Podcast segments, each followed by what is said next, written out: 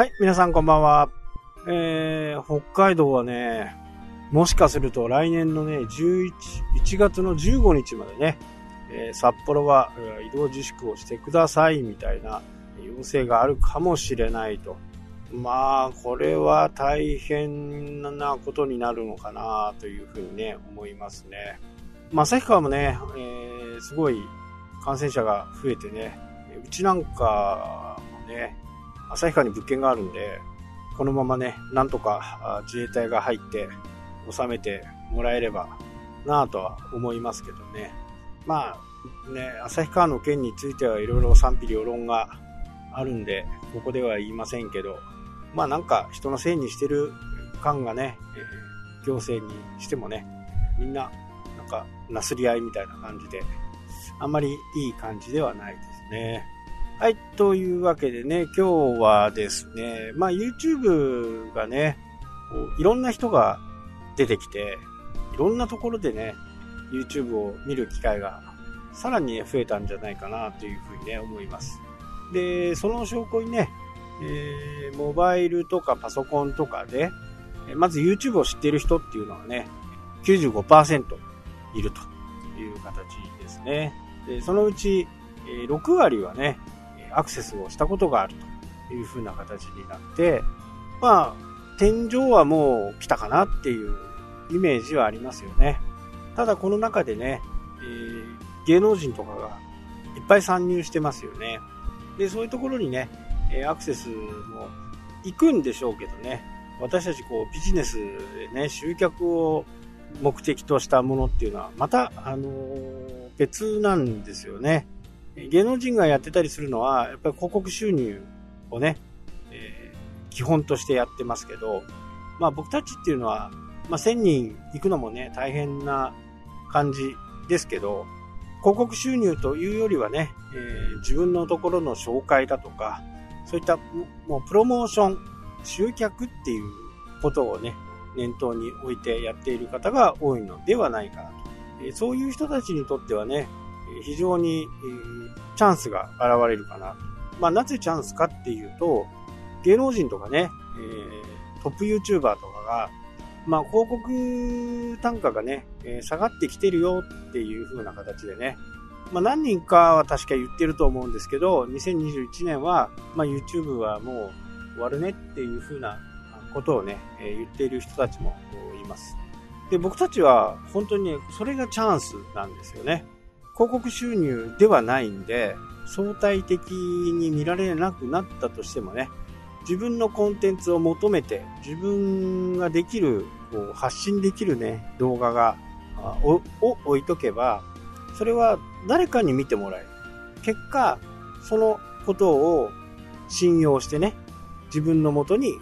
お客さんとしてやってくるっていう可能性がね、ますます上がるということですね。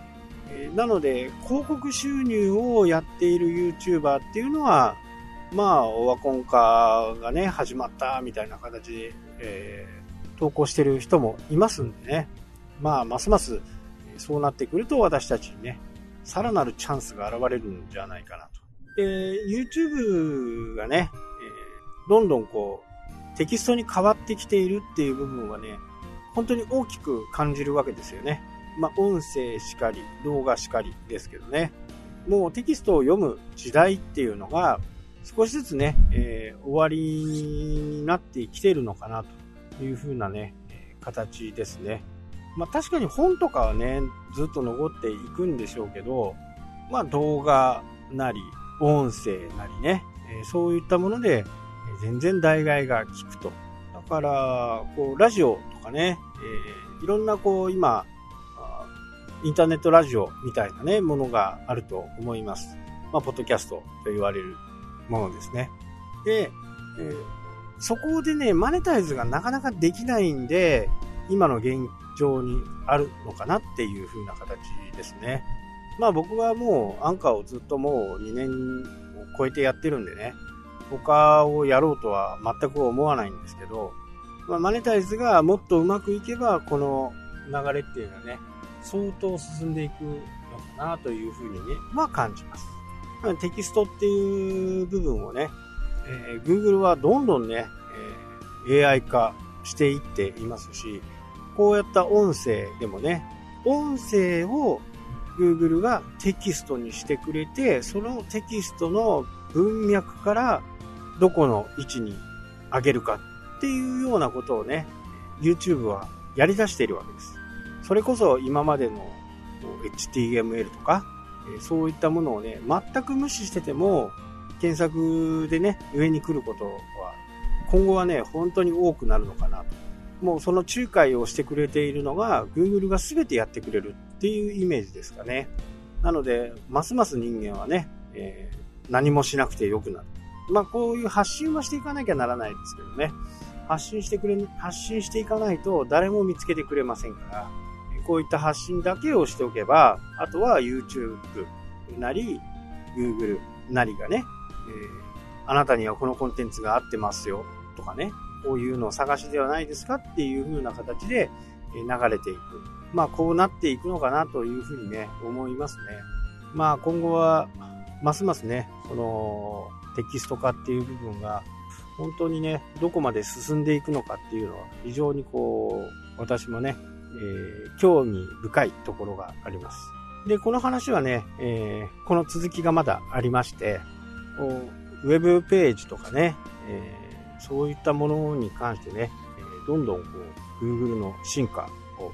感じるところがあるんで、まあその辺をね、次回はお話ししようかなというふうに思います。はい、というわけでね、今日も最後までお聴きいただきありがとうございます。それではまた。したっけ？